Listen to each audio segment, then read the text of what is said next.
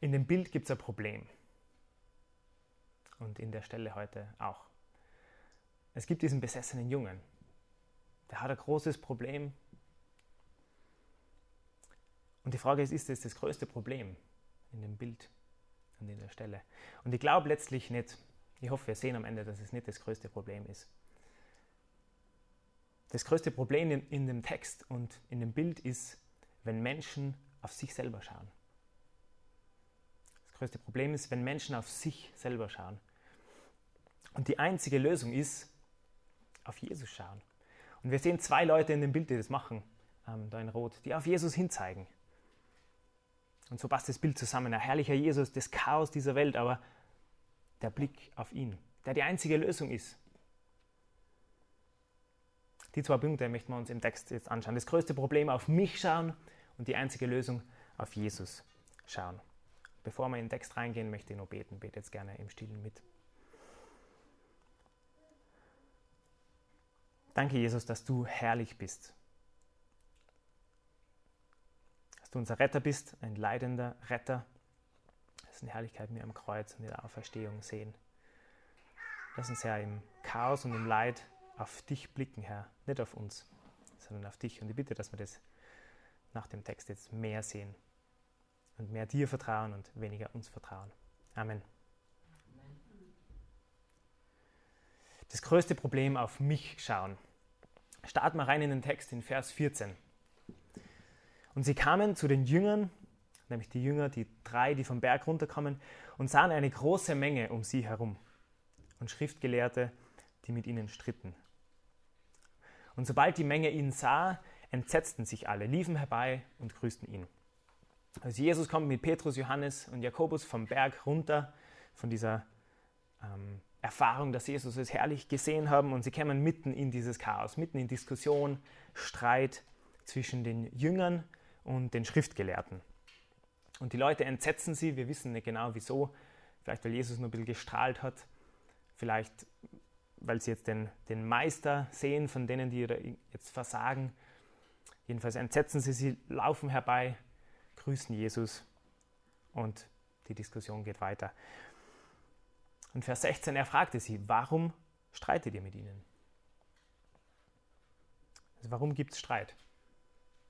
Und dann steht einer auf aus der Menge der antwortet, Vers 17, Meister, ich habe meinen Sohn hergebracht zu dir, der hat einen sprachlosen Geist. Und wo er ihn erwischt, reißt er ihn zu Boden. Und er hat Schaum vor dem Mund und knirscht mit den Zähnen und wird starr.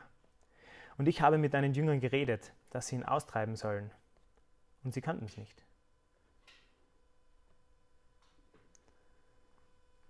Also ein, ein Mann steht auf und sagt, es gibt einen Grund, warum da jetzt gestritten wird. Ich habe Hilfe gesucht bei deinen Jüngern die eigentlich das tun sollen, was du tust, Jesus. Und sie haben den Dämon aus meinem Sohn, den unreinen Geist, nicht austreiben können. Und der Vater redet gleich weiter. Man sieht, er ist irgendwie besorgt. Er erklärt die Situation vor diesem, vor diesem Kind, sagt, er wird da zu Boden gerissen und wird starr und hat Schaum vor dem Mund. Es klingt sehr ähnlich zu Symptomen von einem epileptischen Anfall. Und später im Text sehen wir noch sehen wir noch andere Aspekte, dass er sprachlos ist, stumm ist. Ähm, es spricht nichts dagegen, dass der, der Junge beides haben könnte, dass er eine Krankheit hat und einen bösen Geist, der das nur ausnutzt und nur verschlimmert und verschlechtert. Aber im Text wird es ganz klar betitelt als Besessenheit. Und wir können uns vorstellen, dass der Vater wirklich in Not ist und dass er verzweifelt ist. Und er hat gehört, dass gute Dinge passiert sind. Er hat gehört, dass Jesus Dämonen austreibt, er hat gehört, dass die Jünger Dämonen ausgetrieben haben und jetzt scheitern sie. Und die Frage ist, warum scheitern die Jünger? Warum schaffen sie es nicht, diesen Dämon auszutreiben? Ein paar Kapitel davor, in Markus Kapitel 6, Vers 7, hat Jesus die Jünger ja zwei und zwei ausgeschickt, dass sie verkündigen. Und wir lesen, dass er ihnen Vollmacht über die unreinen Geister gab. Steht genauso da, Kapitel 6, Vers 7. Und was ist jetzt mit der Vollmacht passiert? Warum funktioniert es jetzt nicht mehr? Das klingt irgendwie so, wie wenn diese Vollmacht so ein magischer Zauberstab gewesen wäre, den Jesus ihnen gibt. Und den haben sie irgendwo am Weg vergessen. Und jetzt funktioniert es irgendwie nicht mehr. Oder wie wenn dieser Dämon jetzt einfach ein Level zu schwer wäre, so der Endgegner. Und für das reicht es halt nicht. Und ganz am Schluss sagt Jesus, diese Art kann nur durch Gebet äh, ausgetrieben werden, ausfahren. Das war sicher ein, ein harter Fall. Aber ich glaube, das ist letztlich nicht der Grund. Das ist nicht der Dämon zu stark. Also warum scheitern sie? Schauen wir in Vers 19 weiter, wie Jesus reagiert, was er sagt. Er antwortete ihnen aber und sprach, O du ungläubiges Geschlecht, wie, wie lange soll ich bei euch sein? Wie lange soll ich euch ertragen? Bringt ihn her zu mir. Also die Reaktion von Jesus auf das, dass die Jünger diesen Dämon nicht austreiben können, ist nicht, dass er sie tadelt über die falsche Technik. Er sagt nicht, ihr hättet das und das sagen müssen, ihr hättet euch im Kreis aufstellen müssen und die Hände auflegen und was auch immer. Sie haben nicht die falsche Technik, sondern er sagt, sie haben Unglauben. Deswegen waren sie unfähig. Er sagt, es ist ein ungläubiges Geschlecht. Und ich glaube, er sagt es über die Jünger, aber dieser Ausdruck Geschlecht, Generation, sagt, es ist ein allgemeines Problem von Menschen. Unglauben. Und was heißt jetzt Unglauben? Auf die Schnelle würde man wahrscheinlich einfach sagen, Glaube ist etwas für Wahrhalten und Unglaube ist etwas nicht für Wahrhalten. Aber ist es da gemeint? Die Jünger haben ja Jesus gekannt. Ein Kapitel davor sagt Petrus, stellvertretend für alle Jünger, sagt, du bist der Christus. Du bist der Retter von Gott, der kommt. Du bist Gott selbst. Das hat Petrus gewusst, das haben die Jünger gewusst. Und sie haben es geglaubt. Es geht also nicht um Wissen und auch nicht nur um daran glauben, wer Jesus ist.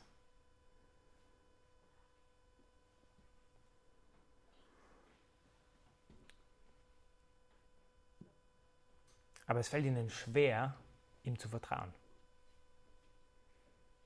Die drei Jünger haben ihn gerade am Berg herrlich gesehen.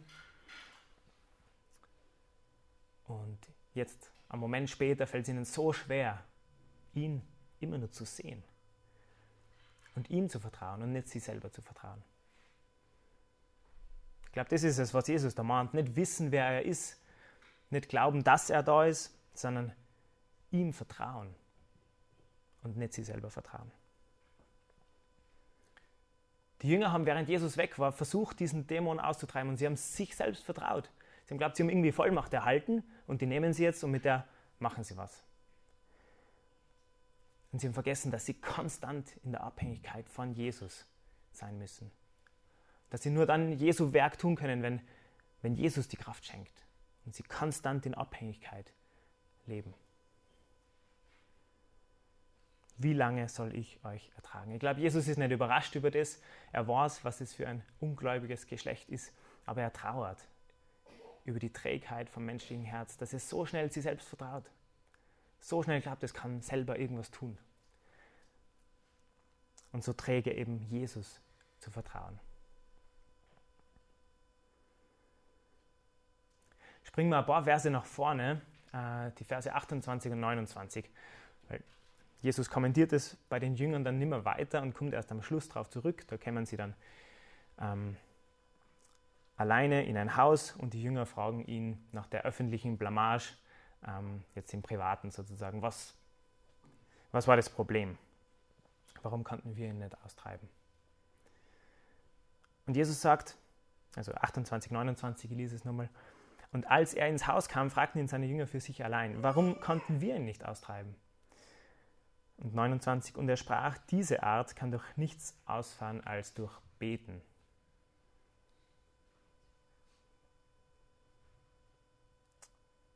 Das klingt auch wieder spannend. Was heißt das jetzt? Heißt es eine Stunde beten? Heißt es fünfmal beten? Ist es irgendwas zum Abhaken? Ist es Technik? Nein, ich glaube, es ist genau das, was Jesus davor schon gesagt hat. Es geht um Vertrauen auf Jesus und nicht auf sich selbst.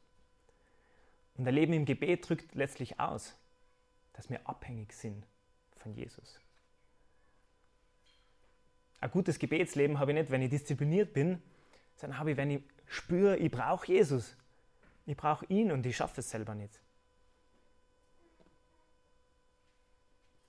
Beten heißt, Jesus um Hilfe bitten, weil ich selber nicht kann. Und nicht beten heißt nicht um Hilfe bitten.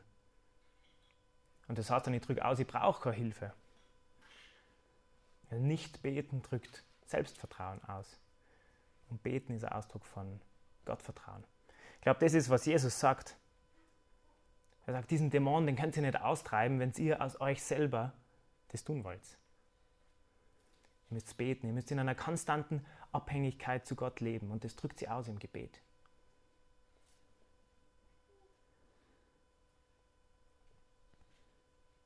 Das lehrt Jesus die Jünger, in dem Fall, wo sie versagen. Er sagt, vertraut nicht euch selbst. Vertraut mir. Das größte Problem auf mich schauen. Schauen wir weiter zum zweiten Teil, die einzige Lösung auf Jesus schauen. Wir waren in Vers 19, wo Jesus am Schluss sagt, bringt ihn her zu mir. So guter Start von allem Guten zu Jesus hin. Bringt den Herr zu Jesus. Vers 20, und sie brachten ihn zu ihm. Und sogleich, als ihn der Geist sah, riss er ihn hin und her. Und er fiel auf die Erde, wälzte sich und hatte Schaum vor dem Mund. Und Jesus fragte seinen Vater, wie lang ist dass ihm das widerfährt? Und er sprach, vom Kind auf. Und oft hat er ihn ins Feuer und ins Wasser geworfen, dass er ihn umbrächte. Der Sohn wird jetzt zu Jesus gebracht. Das war diese Chaos-Szene von vorhin. Und Jesus sieht mit eigenen Augen nun mal, was jetzt passiert. Sei Kind auf. Dieser, dieser Geist sieht Jesus. Und wie wir das öfter sehen bei Dämonenaustreibungen, wenn diese unreinen Geister Jesus sehen, dann, dann haben sie Angst, Furcht, Schrecken. Und der reißt ihn nun mal hin und her. Er fällt auf die Erde. Dieser Dämon reagiert nun mal mit all seiner Kraft. Und Jesus hat Erbarmen. Er fragt, wie lang geht es schon? Er ist Gott, er weiß es, aber er fragt, wie lang geht es schon? Und der Vater erzählt nun mal, vom Kind auf. Und er hat oft probiert, ihn umzubringen, gezielt ins Feuer, ins Wasser geworfen. Ein zerstörerischer Geist, der Gottes Ebenbild im Menschen voll verzerrt und es völlig auslöschen will. Und wir verstehen, dass der Vater verzweifelt ist. Und in Vers 22 sagt er, wenn du aber etwas kannst, wenn du irgendwas kannst, so erbarme dich unser und hilf uns. Er sagt unser, weil der Sohn geplagt ist, aber der Vater genauso geplagt ist. Und er, er möchte Hilfe für sie beide. Und er ist ja mit einem gewissen Vertrauen zu Jesus gekommen. Er hat ja irgendwie Hilfe erwartet, darum kommt er ja überhaupt. Aber ich glaube, sein Glaube ist schon sehr wankend. Er sagt, wenn du irgendwas kannst. Er zweifelt an, ob Jesus das kann. Die Jünger haben es nicht geschafft. Das war wahrscheinlich die letzte Hoffnung. Er hat schon viel probiert. Die Jünger haben es nicht geschafft. Warum soll es der Meister schaffen? Also er fragt sie, ob Jesus fähig ist. In Vers 23, Jesus sprach zu ihm, du sagst, wenn du kannst, alle Dinge sind möglich dem, der da glaubt. Jesus weist ihn eigentlich zurecht. Er sagt, wenn du kannst, was ist das für eine Frage? Du glaubst, das Problem ist bei mir, bei Jesus, bei meinen Fähigkeiten? Und Jesus dreht um und sagt, nein, das Problem ist bei dir. Ich kann. Das Problem ist bei dir. Die Frage ist, glaubst du? Vertraust du? Weil dem, der glaubt, dem sind alle Dinge möglich.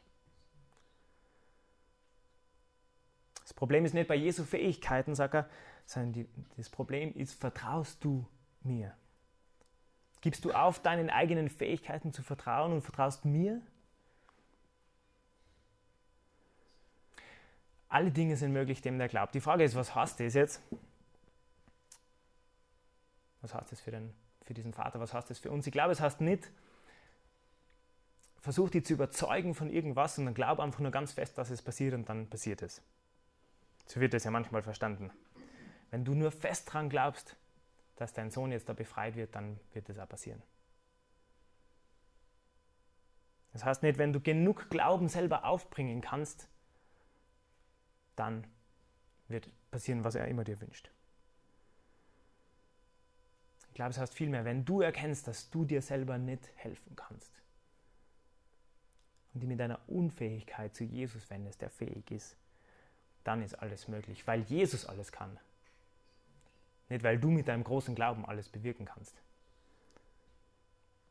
Du kannst dann nicht alles, aber du kannst mit der Unfähigkeit zu Jesus kommen und er kann alles und er hilft dir gern. Du kannst Hilfe von ihm erwarten. Was macht jetzt der Vater vor dem Kind? Vers 24. Sogleich schrie der Vater des Kindes, ich glaube, hilf meinem Unglauben. Er schreit, er ist völlig verzweifelt. Er sagt, ich glaube, also einen Funken Hoffnung hat er doch, der am Auslöschen ist. Aber er sagt, hilf meinem Unglauben. Er schafft es einfach nicht mehr, Glauben aufzubringen. Und er erkennt, er, er hat nicht genug Glauben. Wir sehen einen Mann, der wirklich damit ringt, vertrauensvoll zu Jesus zu kommen. Er sieht, dass er Hilfe braucht und er sieht, dass er es nicht einmal schafft, Jesus zu vertrauen. Er weiß, dass er nicht einfach die Entscheidung treffen kann, etwas zu glauben, das er eigentlich nicht glaubt. Er kann keinen Glauben in sich selbst produzieren.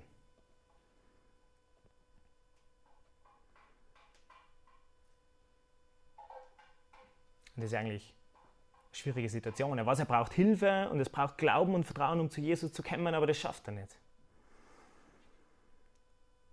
Und er schreit verzweifelt. Er kapituliert eigentlich völlig für Jesus. Er gibt auf. Er gibt seinen Stolz auf, sein Ansehen auf. Er gibt zu, dass er ein quälendes Problem hat und dass er absolut keine Kontrolle darüber hat. Er gibt zu, dass er ohne Jesus völlig, völlig hoffnungslos ist.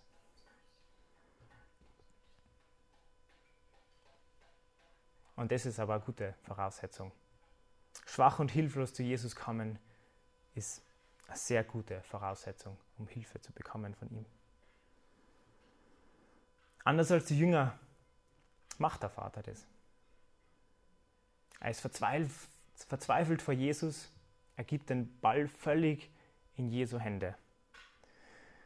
Und sagt, wenn, wenn meinem Sohn jetzt irgendwie geholfen wird, dann hat es nichts mit mir zu tun. 0,0 Prozent. Dann ist alles Jesus zuzuschreiben. Ich kann nichts dazu beitragen.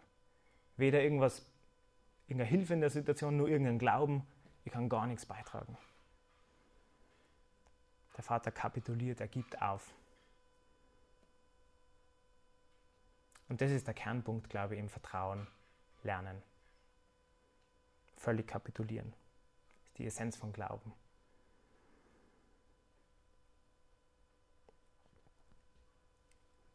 Schauen wir weiter in Vers 25. Als nun Jesus sah, dass die Menge zusammenlief, bedrohte er den unreinen Geist und sprach zu ihm, du sprachloser und tauber Geist, ich gebiete dir, fahre von ihm aus und fahre nicht mehr in ihn hinein. Da schrie er und riss ihn heftig hin und her und fuhr aus. Wir haben ja schon öfter gesehen, Jesus sucht nicht die öffentliche Aufmerksamkeit und er handelt da jetzt, bevor nur mehr Menge zusammenläuft. Und er hilft dem Vater der mit nichts zu Jesus kommt und sie völlig auf ihn stützt. In dem Maße, dass wenn Jesus versagen wird, dann wäre dann wär seine Hoffnung völlig weg. Er stützt ihn nicht so halb auf sich selbst und halb auf Jesus und wenn einer davon versagt, dann hat er immer nur eine zweite Chance, sondern er setzt alles auf Jesus und kann nichts bringen. Und Jesus hilft ihm. In der Heilung ist voll interessant, dass Markus, wie er das schreibt, nicht so sehr fokussiert auf das, wie Jesus jetzt diesen Dämon austreibt. Das ist ähnlich wie in anderen Austreibungen. Jesus spricht und befiehlt dem Dämon auszufahren, sagt er, dass er nicht mehr zurückkommen soll. Und es passiert einfach. Wir haben schon oft gesehen, Jesus ist allmächtig, er ist Gott. Und alles muss ihm gehorchen. Das sehen wir da genauso wieder. Jesus ist dieser herrliche Retter. Aber Markus fokussiert nicht so sehr auf diese Handlung, wie Jesus da mächtig eingreift, sondern er fokussiert auf den Zustand von dem Vater, auf den Zustand, den es braucht, um vor Jesus zu kommen. Nichts von sich selbst erwarten, alles von Jesus erwarten. Und diese Austreibung ist fast nebenbei erwähnt. Aber ein ganz interessantes Detail sehen wir doch. Jesus sagt, fahre aus und fahre nicht mehr in ihn hinein und dann reißt ihn nochmal hin und her, ein letztes Aufbäumen für diesem Geist. Und er fällt dann auf den Boden und er liegt da wie tot, sodass einige sagen, er ist tot. Und 27, Jesus aber ergriff seine Hand und er richtete ihn auf und er stand auf. Und es ist interessant, dass Markus das so konkret schreibt. Er fällt auf den Boden wie tot und einige sagen, er ist tot. Ähm, und wahrscheinlich war er jetzt nicht tot, sondern es hat so ausgesehen.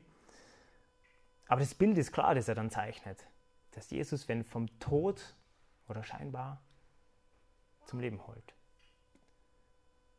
Und schauen wir nochmal in die Dynamik vom Text. Was ist denn gerade passiert? Ein Mensch ist vor Jesus völlig kapituliert. Er hat aufgegeben, dass er sich selbst in irgendeiner Weise vertraut. Er kapituliert vor Jesus. Und dann führt es von Besessenheit und Tod hin zum Leben, das Jesus ihn aufrichtet und wiederherstellt. Die völlige Kapitulation vor Jesus führt von Tod zum Leben. Die völlige Kapitulation vor Jesus führt vom Tod zum Leben. Die Dynamik des Prinzips sehen wir da in dem Text. Und die Frage ist, warum ist es so? Warum kann es so sein?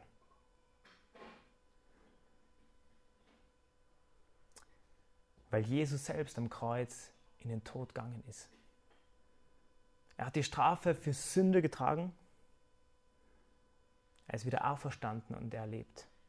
Und das gilt für jeden, der vor Jesus kapituliert, der aufgibt, der sagt, ich kann mir selbst nicht vertrauen, ich kann mich nicht befreien von Sünde und von sonst allem an Problemen, was aus Sünde entsteht. Jeder, der sagt, ich brauche das Opfer von dir am Kreuz, Jesus, für den gilt es.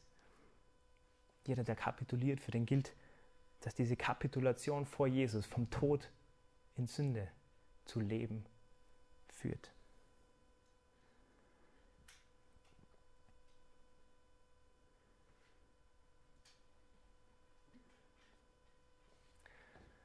Was machen wir mit dem Text?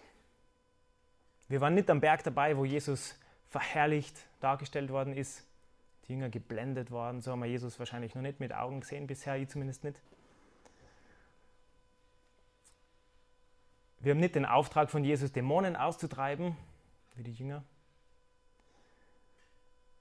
Und wir haben nicht, wir haben schon mit Krankheit, aber sehr sehr selten, wenn überhaupt, mit Besessenheit zu kämpfen. Aber es gibt doch sehr viele Gemeinsamkeiten, denke ich. Wir können Jesus und seine Herrlichkeit in der Bibel sehen. Wir sehen, wenn wir aufs Kreuz schauen, sehen wir, wie herrlich er ist. Wir haben genauso einen Auftrag von Jesus zu verkündigen und versagen oft, weil wir uns selbst vertrauen. Und wir leiden unter Problemen, Schwierigkeiten und letztlich unter der Sünde egal ob in dem Ausmaß von dem Jungen oder nicht.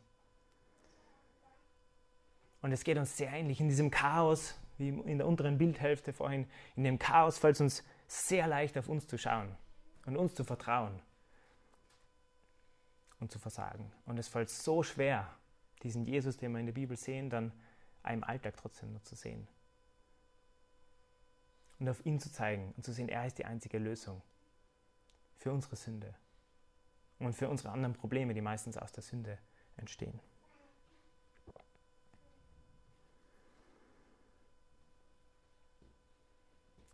Möchte nur zu drei Sachen herausfordern.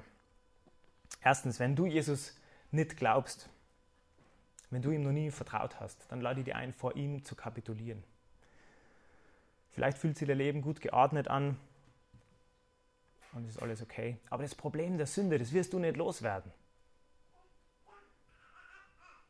Und so wie dieser Dämon den Jungen zerstören und töten wollte, so ist die Sünde zerstörerisch und sie wird letztlich töten. Das Problem der Sünde, das wirst du nicht los.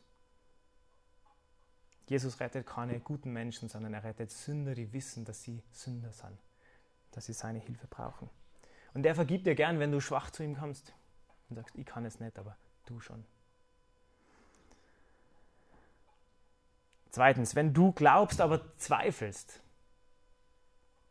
an Jesus, an seiner Fähigkeit, dann gib auf, gib auf, dir selbst zu helfen.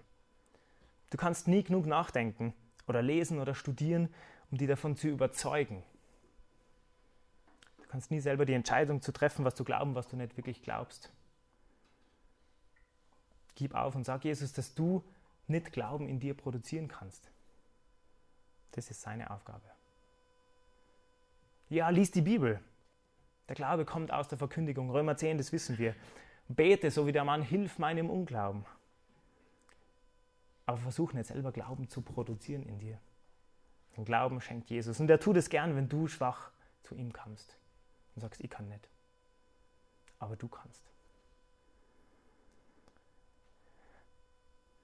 Und wenn du mit all dem gar kein Problem hast, drittens, dann prüf die, ob es doch Punkte gibt, wo du dir selbst vertraust.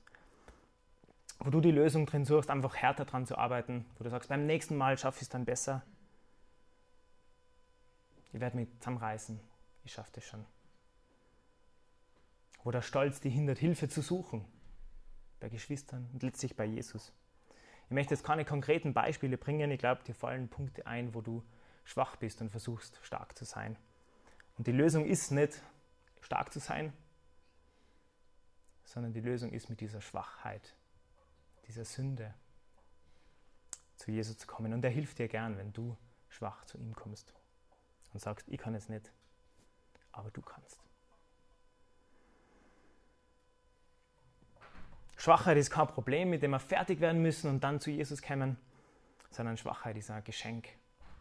Es ist Gottes Gnade, die uns zur Kapitulation bringt, die uns in die Knie zwingt und die uns damit in die richtige Haltung bringt vor Gott. Das fällt mir oft schwer genug zu glauben, aber es ist Gnade, wenn wir schwach sind, weil Jesus stark ist. Das ist eine Haltung, von der Jesus dann sagt, alles ist möglich, dem, der glaubt, der nicht sich selbst vertraut.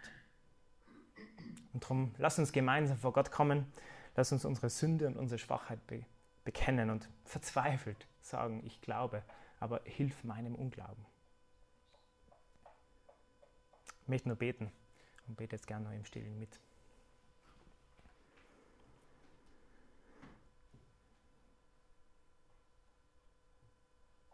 Jesus, wir sind völlig unfähig und du bist fähig und wir sind verloren und brauchen dich. Ich möchte für mich bitten, Herr, hilf meinem Unglauben, wo ich mir vertraue und dir misstraue. Wo ich selber versuche, mit Sünde und Schwachheit fertig zu werden und dich damit verunehre und missachte, Herr, und es nicht schaffe. Danke, dass du kannst und wir zu dir kommen dürfen. Amen.